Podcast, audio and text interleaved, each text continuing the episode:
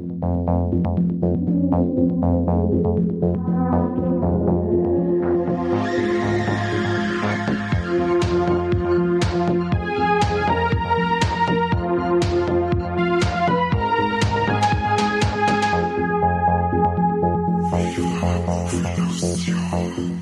Servus Leid, wir sind uns von Viva la Movilusion und ihr hört heute unsere allererste Podcast-Folge und dazu haben wir uns ausgesucht, den Film Reservoir Dogs von Kultregisseur Quentin Tarantino zu besprechen, da unter anderem für mich, Ankane, einer seiner absoluten Filmhighlights äh, ist, die er jemals gesehen hat. Meine zwei Kollegen, der Corby. Servus. Und der Mike. Habe die Ehre. Werden uns auch einen geistigen Erguss dazu abgeben. Ich hab mir den Film jetzt erst einmal kurz vorher, bevor wir jetzt aufgenommen, äh, angefangen haben zum Aufnehmen, angeschaut. Und es, glaube ich, war das 18., 19., 20. Mal, ich kann es euch nicht genau sagen, weil der Film für mich immer wieder in Player einwandern kann. Für mich auch der mit Abstand beste Tarantino-Film, die Klasse zu seinem Debüt von 1992 hat er nie wieder erreicht, meiner Meinung nach. Ähm, vor allem was die Dialoge angeht, weil dieser Film strotzt von geilen Dialogen. Allein die Intro-Szene beim Frühstücken, die hat mehr geile, legendäre Dialoge als manche Filme auf, die, auf, auf zwei Stunden äh, Spielzeit zusammenbringen. Ich finde, äh, Reservoir Dogs ist einer von den geilsten Tarantino-Filmen, aber irgendwie Platz eins ist doch immer äh, vom Aufbau her und einfach von dem, was du ja visuell alles siehst, einfach Pulp Fiction. Ja, ähm, ich gebe recht, das ist ja bei mir ein ziemlich knappes Kopf-an-Kopf-Rennen bei denen zwei, aber ähm, Reservoir Dogs hat bei mir, den habe ich ziemlich jung gesehen, da hat er allein schon deswegen einen Steuernbredel gehabt und äh, wie ich vorher schon gesagt habe bei der Einleitung, diese Dialoge, die Klasse von den Dialogen, die, die kann ich fast alle mitschmerzen mittlerweile, ähm, das hat Pulp Fiction bei mir nie erreichen können und deswegen ist bei mir ähm, Reservoir Dogs äh, immer auf Platz eins. Und man muss sie immer im Hinterkopf behalten, dass es sich hier um einen Debütfilm handelt. Also meiner Meinung nach ist das mit Tanz der Teufel oder den ersten Saw-Film zum Beispiel eines von den besten Debütfilme überhaupt. Das ist die absolute Essenz von seinem Können und alles, was später gekommen ist, war entweder hat er auf dem aufbaut oder war dann im Endeffekt eine Verwässerung von dem Ganzen. Aber ich muss auch wirklich sagen, das ist einer von meinen absoluten Tarantino-Favoriten. Also man muss ja dazu sagen, mein Stand heute, wenn du sagst, die ganzen Schauspieler, die da dabei sind, die, die Essenz von diesem Independent-Film mehr oder weniger, wo du sagst, da passiert ja eigentlich weniger wie in Pulp Fiction visuell, weil es spielt die ganze Zeit in dem, in dem einen Raum, in dieser Halle, und du siehst schon immer wieder Ausschnitte, äh, wie sind die einzelnen Charaktere, dazu kämmer, ähm, dass die jetzt in der Lage sind oder wie sind die zu diesem Diamantenraub kämmer, aber wirklich ja der Hauptpart spielt hauptsächlich in dieser Halle. Was halt einfach bei dem Film klasse ist, weil du sagst, er spielt nur in diesem Raum, das ist ja ähm, so eine Lagerhalle, ein umfunktioniertes als Leichenschauhaus, ähm, meine war das. Es ist ja eigentlich ein, ein Räuberfilm, ein Gangsterfilm, ähm, der einen Raubüberfall behandelt und er schafft es also diesen Raubüberfall so spannend, aber erzählt nur durch Dialoge, ohne dass du jemals die eigentliche Tat für den Film siehst. Das ist, ähm, wie der Mike vorher schon gesagt hat, als Debüt, Debütfilm ist das absolut bemerkenswert gleich so ähm, erzählerische Raffinesse mit reinzubringen äh, zum Start. Absolut.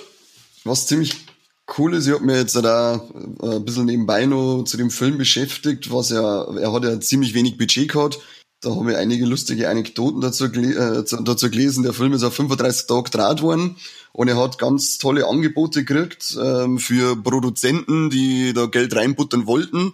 Am Ende aber nicht gemacht haben, Gott sei Dank, weil da war so, also so ein Clown, der wollte ihm 1,6 Millionen ähm, hinwerfen. Dafür wollte er aber bestimmen, dass der Film am Ende ein, ähm, ein Witz war, also sprich äh, alle wieder auferstehen, die tot waren. Das war seine Bedingung gewesen. Der zweite hätte ihm nur 500.000 Dollar boten. Der wollte aber dann unbedingt, dass ähm, seine Freundin äh, den Mr. Orange spielt, statt ein Tim Roth.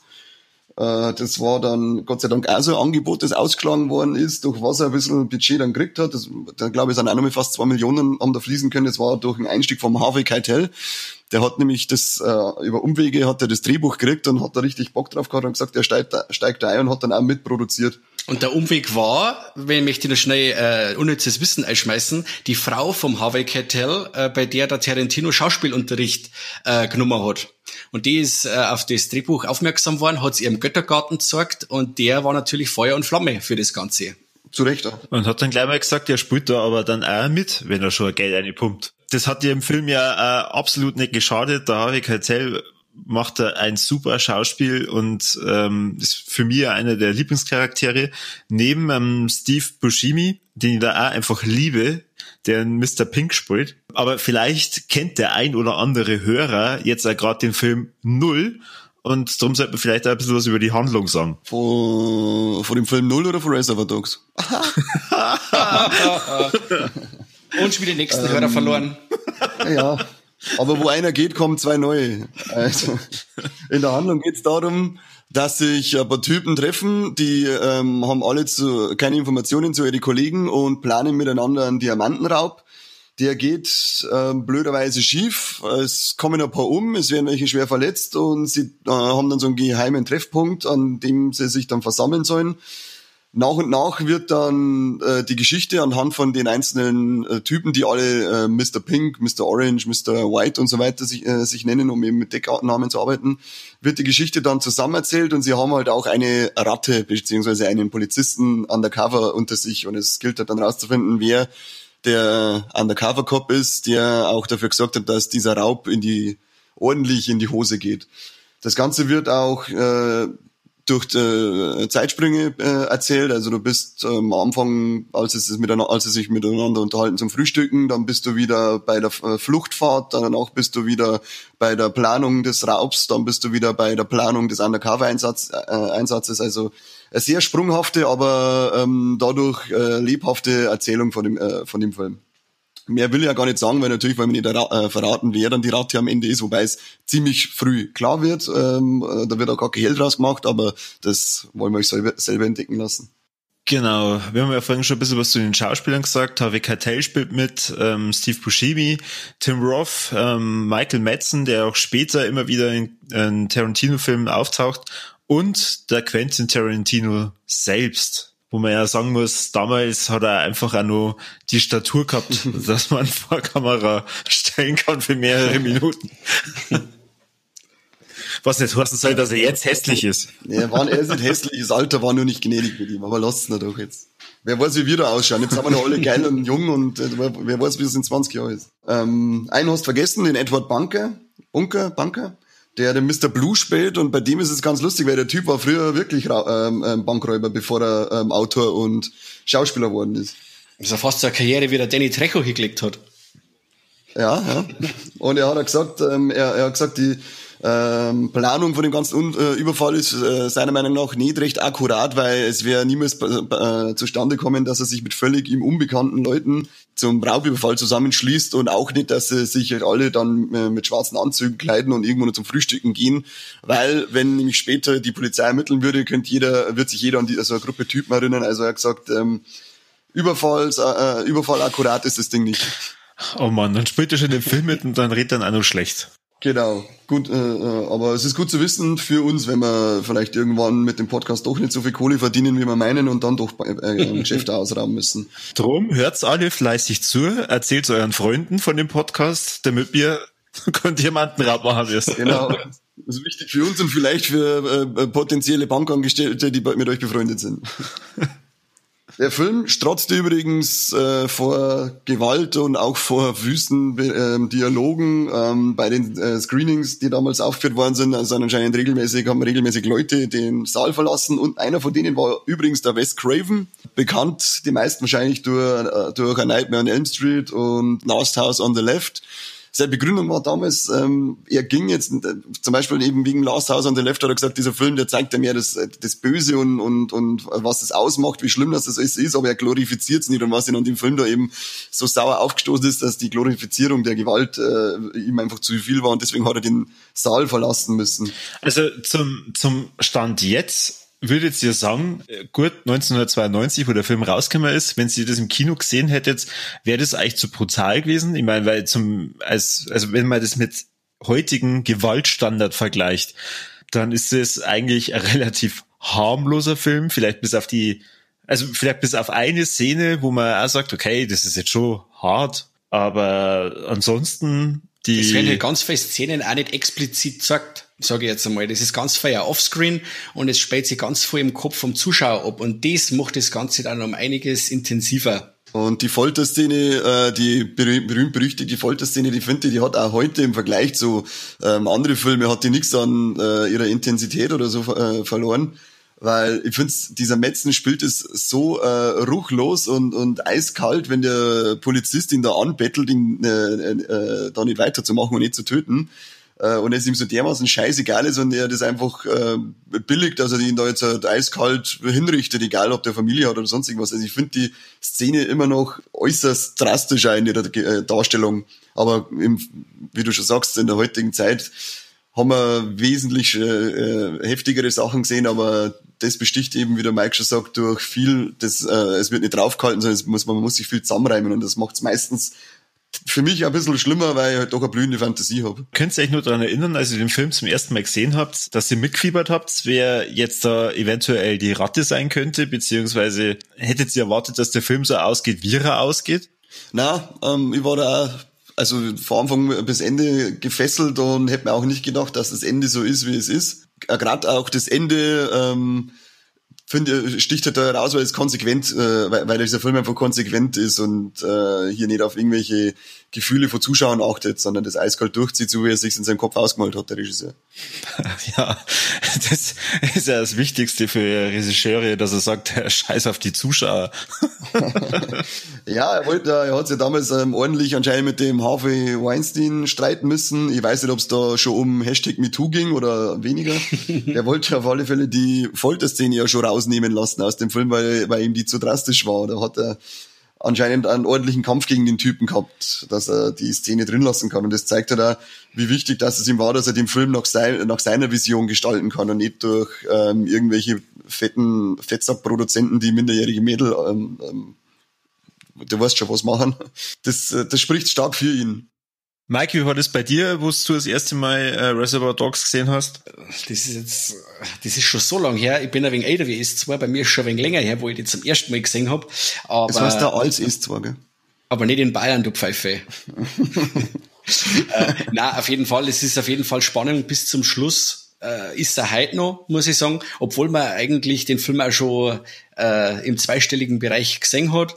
Aber es bleibt trotzdem immer wieder spannend, äh, den ganzen zuzuschauen. Und beim ersten Mal schauen ist das natürlich wieder Dampfwalze, der Film, der überfährt die einfach.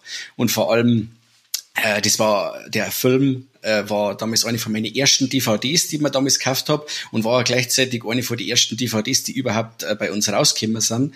Und ja, das war irre. Der Film, das äh, der hat er schon, dem ist er schon ein Ruf vorausgeeilt, muss ich sagen. Ich habe schon ein paar Bücher im Vorfeld gelesen und die Erwartungen waren dementsprechend hoch und sind da vollends äh, erfüllt worden. Ein kleines Rätsel für euch zwei. Wie viel, was glaubt ihr, wie oft in dem Film Fuck gesagt wird? Gar nicht. Null. Jetzt gehe ich mir von Tarantino Standards aus und sage mal, ein dreistelliger Bereich 100. Genau, drei, äh, es ist dreistellig, aber wir sind bei 272. Aber du hast auf alle Fälle ein Bier gewonnen, Mike. okay, merci. Also auf eine Stunde 35, 272. Wieder hätte es ein Bier zum Gewinnen geben. Das musst du ja vorher sagen. Ach so, dann hätte sie besser angestrengt. Also für zukünftige Wetten weißt du, steht immer ein Bier im Raum. Aber der Film schafft es auf seine, ähm, das war, äh, was wir vorher schon erwähnt haben, ähm, er scheut ja nicht zurück von wirklich, ähm, von, von Dialogen, die halt auch äh, sehr grenzwertig sind. Es geht los, dass eben pausenlos geflucht wird und äh, beschimpft wird und man auch äh, sehr gerne das N-Wort benutzt was halt aber einfach auch die Charakterzeichnungen ausmacht äh, und ihr, ihr, ihr Kälte und Ignoranz gegenüber anderen Menschen äh, nochmal äh, hervorhebt. Wo es ja auch beim Tarantino im Laufe der Jahre nicht weniger geworden ist. Ich, das ist auch möglich, ja, genau. Man merkt es aber bei den restlichen Dialogen, ich sag gerade die, äh, wenn sich der Mr. White und der Pink unterhalten, ob sie auch jemanden erschossen hat und das heißt dann, äh, nee, nur Bullen, ach so, keine richtigen Menschen, nee, nur Bullen. Das, ist, das sind so Dialoge, die bleiben im Kopf und die ähm, strotzen einfach nur so vor äh, Abneigung gegen bestimmte Personengruppen. Aber das ist wie das, wie du am Anfang schon gesagt hast. Die Dialoge sind so dermaßen messerscharf und auf dem Punkt, ähm, wo sie meiner Meinung nach auch über die Jahre, ähm, wo sie ihn nimmer so hingebracht hat, wie er in seiner Anfangszeit. Das stimmt, ja. Für mich auch vor allem, ähm, um kurz mal auszuschwenken auf die neue Tarantino-Generation mit ähm, Hateful Eight, Once Upon a Time, die sind zwar handwerklich alle nur absolut geil gemacht und super gemacht, aber wie du schon sagst, ich finde auch, dass er dialogtechnisch nimmer an die an die Schärfe rankommt, die er damals ähm, äh, schreiben hat können, zu Zeiten wie eben Reservoir Dogs, Pulp Fiction, Kill Bill fand die auch noch mit tolle Dialoge oder genauso in Glorious Bastards und äh, Django Unchained. Gut, mit Jackie Brown habe ich nie viel, nie viel anfangen können. Der ist eigentlich so, geht bei mir ziemlich unter und damit dann auch gleich noch Hateful Eight und äh, Once Upon a Time war, er war wieder ein, bisschen ein Lichtblick im Vergleich zu Hateful Eight, aber auch nicht der erhoffte Sprung, wie ich es von Tarantino Altzeiten kenne. Man muss dazu sagen, bei Once Upon a Time in Hollywood, da gibt's ein paar Szenen, da kommt so dieses Reservoir Dogs Feeling wieder hoch. Und das ist ja bei seinen vorherigen Filmen, die du jetzt gerade genannt hast, immer wieder mal so, wo du denkst, boah, geil, das war so, also das war wieder so ein Dialog, der hätte damals locker zu Reservoir Dogs reinpasst.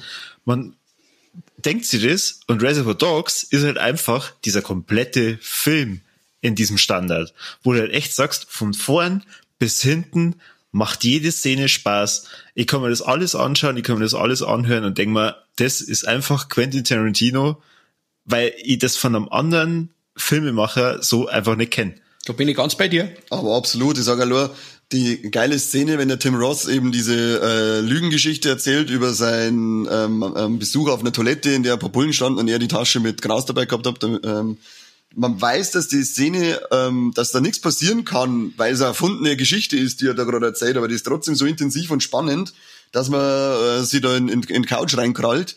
Äh, und das zu schaffen, äh, und dass man den Zuschauern zeigt, okay, es kann nichts passieren, weil es ist erfunden, aber die trotzdem voll gefesselt und, und, und gespannt sind, ob nicht vielleicht doch was passiert, das ist ein absolut toller Kniff gewesen, den er da handwerklich äh, und erzählerisch gemacht hat. Und nach dem Genuss von Reservoir Dogs kann man äh, Like a Virgin von Madonna nie mehr so hören, wenn man es vorher gemacht hat. Einer meiner absoluten Lieblingsdialoge da drin. Das heißt, ähm, es, es geht nicht darum, dass sie es das erste Mal macht, sondern dass sie das erste Mal einen, 20, einen 30 Zentimeter Schwanz spürt. Und es tut, es spürt etwas, was sie seit dem ersten Mal nicht mehr gespürt hat. Es tut ihr weh. Da hat sie ihm übrigens, da gibt's ähm, äh, also eine Anekdote, sie hat ihm das Album Erotica geschenkt und hat dazu eine Widmung reingeschrieben, to Quentin, it's not about dick, it's about love. Oh. Also er hat den Titel ein bisschen miss, missinterpretiert. Was sind dann eigentlich eure Lieblingsdialoge in dem Film? Weil da kann man eigentlich fast nie, über nichts anderes als Dialoge reden bei Reservoir Dogs. Ich habe mir tatsächlich, wo ich ähm, jetzt als Vorbereitung für den, äh, für den Podcast bin und mir angeschaut habe, ich habe mir ein paar Dialoge aufgeschrieben. Zum Beispiel, willst du weiter bellen, kleines Hündchen? Oder willst du beißen? Ja, geiles po gibt's auch ein Poster mit Michael Metzen und dem Zitat drauf.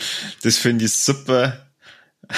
Mit der kleinsten Violine der Welt das Weltklasse. Das ist einfach grandios. Die klein, also je, bei jedem, glaube ich, der diesen Film gesehen hat, hat, äh, hat sie die kleinste Violine der Welt äh, ins Leben eingeschlichen, dass man es immer wieder benutzen muss. Äh, mein, mein Favorit, der ist schon genannt worden, und das ist äh, der oberkaltschnäuzige Dialog mit äh, Bullen abgeknallt, äh, keine richtigen Menschen quasi. Das ist mein absoluter Favorit. Das ist so ein kaltschnäuzige, äh, so ein kaltschnäuziger Dialog, äh, das der sorgt direkt für Gänsehaut. Ich müsste eigentlich den kompletten Film zitieren, aber wenn ihr es mal aussuchen müsst, also die legendäre Frühstücksszene alleine da, wenn er eben das Notizbuch wegnimmt und dann mault auf der einen Seite euch was von Madonnas Schwänzen und auf der anderen Seite die ganze Zeit Wong, Wong, Wong. Weltklasse, dann auch dieser Bullendialog. Und was man bei welchen ich komplett ausflippen könnte, ist die Verteilung der Namen bei der Planung und es darüber diskutiert wird, weil der, äh, weil, weil der Mr. Pink halt nicht Mr. Pink heißen, sondern es nur heißt, warum muss ich Mr. Pink sein? Weil du eine verdammte Schwuchtel bist bei dem könnte ich jetzt mal abbrechen. Wobei halt auch die komplette Restdialog dann nur äh, äh, klasse ist, wenn er anfängt, äh, drüber zu maulen, dass er lieber Mr. Purple wäre und der andere mit Mr. Brown noch wie Kacke äh, ausschaut und und so weiter, dass sie sich die Namen nicht selber aussuchen dürfen, weil sich dann alle drum streiten, wer Mr. Black sein darf, weil jeder der Coolste sein will. Also die, die, die der Film, der strotzt über vor, vor geilen Dialogen, das ist unglaublich vor geilen Dialogen und natürlich auch vor geilen Bildern. Also in dem Film kann man Szenen vor oder ähm, ja Bildeindrücke, die man in sonst keinen anderen Film dann nur mal sieht, halt außer alles, was danach gekommen ist, weil natürlich äh, viele andere Filme sich an Reservoir Dogs dann auch orientiert haben, wie zum Beispiel der dreifache Mexican Standoff oder dem der äh, Steve Buscemi dann am Boden liegt und dann äh, Harvey Keitel seine, seine Waffe entgegenstreckt, während der Harvey Keitel ihm die, die Waffe gegen den Schädel hält. Das ist alles super. Mit dem tollen Satz, du hast mich getreten, du Schwein.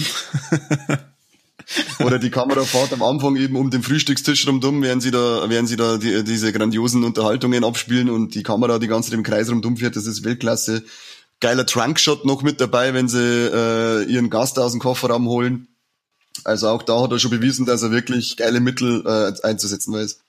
Man ist ja, ist ja ganz lustig, noch, ähm, weil ich ja vorher von der äh, Wahl der Namen erzählt habe, also die wirkliche Namenswahl zum Beispiel, ähm, wie sie der Tim Ross zum Mr. Orange kommen ist, das war, als er mit dem Tarantino beim Pissen an einem Urinal stand und der Tarantino ihn gefragt hat, was er gern für eine Farbe hätte, ähm, weiß oder, äh, oder pink und er dann nur meinte orange. Könnte vielleicht daran liegen, dass sie äh, an dem Ort, an dem sie gerade waren und die Farbe, die er vor sich ins Becken fließen hat, sehen. Wo wir gerade bei unnützen Wissen sind. Bei uns ist der Film im September 1992 rausgekommen. Äh, 1991 ist er im äh, Cannes Festival äh, uraufgeführt worden. Äh, kurz darauf im Sitges Festival ähm, hat der Film die Auszeichnung für die beste Regie und das beste Drehbuch gekriegt und hat äh, viel vielversprechendere Kandidaten wie Sam Raimis Armee der Finsternis oder Peter Jacksons Braindead ausgestochen. Also es ist schon mal, er hat wirklich schon äh, alteingesessene äh, Hollywood-Regisseure äh, in die Schranken gewiesen mit seinem Erstlingswerk. Ja, und er ist, glaube ich, vom Empire äh, Magazine als einer der ähm, ähm, bedeutendsten Indie äh, Independent-Filme ähm, ausgezeichnet worden, in mehrere Listen sogar vom ähm, Empire Magazine. Also wie gesagt, so ein Paukenschlag wie den äh, Film als äh, Debütwerk abzuliefern, nicht umsonst hat er den Titel als Kultregisseur erlangt äh, ähm, und das allein schon durch den ersten Film. Ja, man kennt halt auch, wie oft, dass er im Endeffekt kopiert worden ist, äh, was für einen großen Einfluss, dass er auf die Filmwelt gehabt hat. Es ist ja dann in der Zeit, Anfang der 90er, Mitte der 90er, da ist ja, hat ja jeder Idiot gemeint, er kann man auf Tarantino machen, aber das waren halt einfach nur äh, billige Kopien und überall ist geworben worden mit äh, im Stil von Tarantino, im Stil von äh, Pulp Fiction, im Stil von Reservoir Dogs, aber das waren immer nur äh, gefakte Taglines und äh, um die äh, kaufkräftigen äh, um kaufkräftiges Publikum zu erlangen, aber das waren im Endeffekt nur leere Versprechungen. Das ist sowieso nur, ähm, äh, für die erste Folge eine gute Warnung, die wir rausgeben an alle. Also wenn, irgendein, wenn ihr irgendeinen Film im Regal liegen seht, auf dem draufsteht, äh, besser als Tarantino oder wie Tarantino, dann lassen wir den liegen. Und wenn wir irgendeinen Film sehen, einen Horrorfilm, auf dem draufsteht, härter als Hostel und brutaler als so, dann lassen wir den Film auch schön liegen, weil das sind immer Indikatoren dafür, dass die Filme wahrscheinlich ganz schöne Grütze sind. Und als Ergänzung noch dazu lief im Fantasy Filmfest. Der Aufkleber, den kann man sich auch hinter die Vorhaut jubeln, wo es auf alle Fälle, wo man äh, einen Blick riskieren darf, das ist, wenn es heißt, äh, im Hardline Festival ist er gelaufen in Regensburg. Da liege auf alle Fälle die Hand dafür ins Feuer, dass du was Besonderes in der Hand hast. Richtig. Ähm, nur äh, zum Abschluss hätte ich noch einen kleinen Filmfehler, der mir aufgefallen ist. Ich weiß nicht, ob ihr es schon mal gemerkt habt. Bei der Fluchtszene, die äh, äh, ein, ein Pink darstellt, wie er abhaut mit den Diamanten. Ähm, da haben sie es nämlich wieder ganz einfach gemacht. Anscheinend war der Gehweg zu kurz. Da läuft er nämlich an drei Geschäften vorbei und dann läuft er gleich nochmal an den gleichen drei Geschäften vor, vorbei. Das ist und äh, ich glaube, wenn man da bei der Szene genau hinschaut, ich war mir jetzt nicht sicher, ob ihr, äh, müsst, müsst jetzt mal auf Zeitlupe anschauen. Ich glaube, dass sie da sogar das Kamerateam in die Schaufenster spiegelt, aber da, da muss ich nochmal einen Kontrollblick drauf werfen. Auf alle Fälle waren sie da zu faul, dass sie anscheinend eine längere Straße laufen. Dann ist ja gut, dass der Film nicht vom George Lucas gemacht worden ist, weil da war das im Nachhinein noch retuschiert worden, 40 Jahre später. Ja, genau. Und es war einfach mit der Jabba the Hutt mitgelaufen. Genau. Okay, ähm, wir haben uns vorgenommen, dass wir versuchen, wie es halt in einer guten Beziehung äh, laufen soll, ähm, gute und schlechte Dinge an, äh, an einem aufzuzählen. So versuchen wir es mal mit, mit, mit Filmen, was vielleicht ab und zu schwer wird, so wie heute zum Beispiel. Aber lasst es uns mal probieren. Also ist zwar, was findest ihr besonders gut und was stört euch ein bisschen an dem Streifen? Ähm, ich darf mal anfangen also was mir besonders gut an diesem Film gefällt, das ist ja bisher noch nicht angesprochen worden, ist der Soundtrack. Wenn ich mir diesen Film anschaue, dann feiere ich jedes verdammte Lied, das in diesem Film vorkommt, einfach auch, weil ich die Lieder dadurch teilweise erst kennengelernt habe. Eins meiner absoluten Lieblingslieder da drin ist Stuck in the Middle with You, das auch zu der Folterszene abgespielt wird. Es, das Lied gefällt mir einfach von Haus aus schon es passt auch zu dieser Szene. Das Foltern, das ist jetzt nicht unbedingt das, äh, wo ich sage, boah, das macht es einfach nur noch mal so richtig geil, sondern es ist einfach dieser komplette Musikmix. Ähm, es sind Lieder so mit, mit ähm, 70er-Feeling einfach. Es sind da viele Lieder, die, die in die 70er rausgekommen sind, weil sie ja immer wieder einen ähm, 70er Musiksender anhören.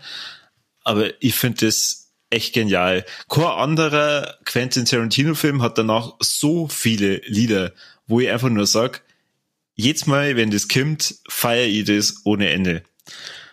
Was mir nicht so gefällt, ist schwierig zum sagen, weil der Film mich natürlich auch schon seit mehreren Jahren begleitet, wo ich auch sage, ähm, da, da fällt es einem schwer, was Negatives zu finden. Wenn ich mal was aussuchen müsste, da ziehe ich jetzt den, den, den Joker, wo sie dann gleich sagt, boah, so ein Arschloch, der sagt das, er ist zu kurz. Wobei aber sagen muss, zu der Zeit hat der Tarantino noch gewusst, äh, wie man mit Lauflängen umgeht. Und da, ich glaube jetzt, was hatten das sind jetzt das 100 Minuten oder was sind. Äh, der Film ist ist perfekt für die Länge, meiner Meinung nach. Aber gut, das ist deine. Aber was er später dann gemacht hat, das ist eben mit so drei Stunden Epen, äh, ja, wie gesagt, ich habe es gerne wegen kurz und knackig und deswegen ist Reservoir Dogs halt einfach auch mein Favorit. Ich switch gern äh, meine Meinung, meine negative Meinung, wenn sie was Besseres bringt. ja, verdammt. Ich habe jetzt noch ein bisschen länger Zeit gehabt, dass ich mir, dass ich mir Gedanken mache, aber ich kann wirklich nur sagen, am Positives haben wir eh schon gehabt. Das sind die Dialoge, die wo wirklich äh, messerscharf sind und die wo man sie, äh, die wo man fast jeden, jeden Dialog als Intro für eine, für eine CD hernehmen kann oder sowas. Äh, eben auch die Musik Stuck in the Middle with You, wie du gesagt hast, das kann man nie mehr hören, ohne dass man an abgeschnittene Ohren denkt. Und äh, wie gesagt, Negatives kann jetzt in dem Fall wirklich nichts sagen. Das Teil ist aus einem Guss und es setzt mir wieder Freude, den Ort zum Schauen. Ähm, mein Highlight in dem Film, ich hätte jetzt auch, ähm, wäre noch auf den Soundtrack äh, gekommen, den der Corby jetzt schon genannt hat, weil da eben Songs dabei sind, äh, Hooked on a Feeling und dann eben das Stuck in the Middle with You. Da ist auch, ähm, der ist wie die Dialoge, der ist wie jeder, jede Kameraeinstellung, ist ja der Soundtrack äh, perfekt äh, gewählt und, und, und einbracht. Da gibt's äh, nichts, dass du sagst, okay, das Little ist jetzt irgendwie befremdlich gerade, sondern es passt alles wie Faust aufs Auge. Und auch bei dem Punkt jetzt, dass ich was Schlechtes sagen soll, muss ich sagen, ähm, weiß ich nicht, was ich sagen soll. da würde ich wirklich, wenn dann auch, äh, da würde ich dann auch äh, auf den Korbis Schiene aufspringen und sagen, ich hätte dem Film locker noch eine halbe Stunde zuschauen können. Ähm, von mir aus hätte er länger äh, laufen dürfen. Oder oder vielleicht, dass man sagt, mehr, ich hätte nur gern gesehen, was am Schluss mit dem äh, ähm, Mr. Pink passiert. Aber das, na eigentlich auch nicht, weil äh, gerade das halt ziemlich cool ist, dass man nicht zu 100% weiß, wie der Film ausgeht. Ähm, na, ich habe auch nichts Schlechtes, streicht das, was ich gesagt habe. Es gibt nichts Schlechtes an dem Film, das ist ein Meisterwerk. Okay, ähm, dann sagen wir danke fürs Zuhören bei unserer ersten Folge. Ich hoffe, ihr habt uns einigermaßen verstanden. Wer nicht ganz kapiert, was wir da nuscheln, der hört sich mal die Folge null an. Da erklären wir mal kurz, was das Ganze soll.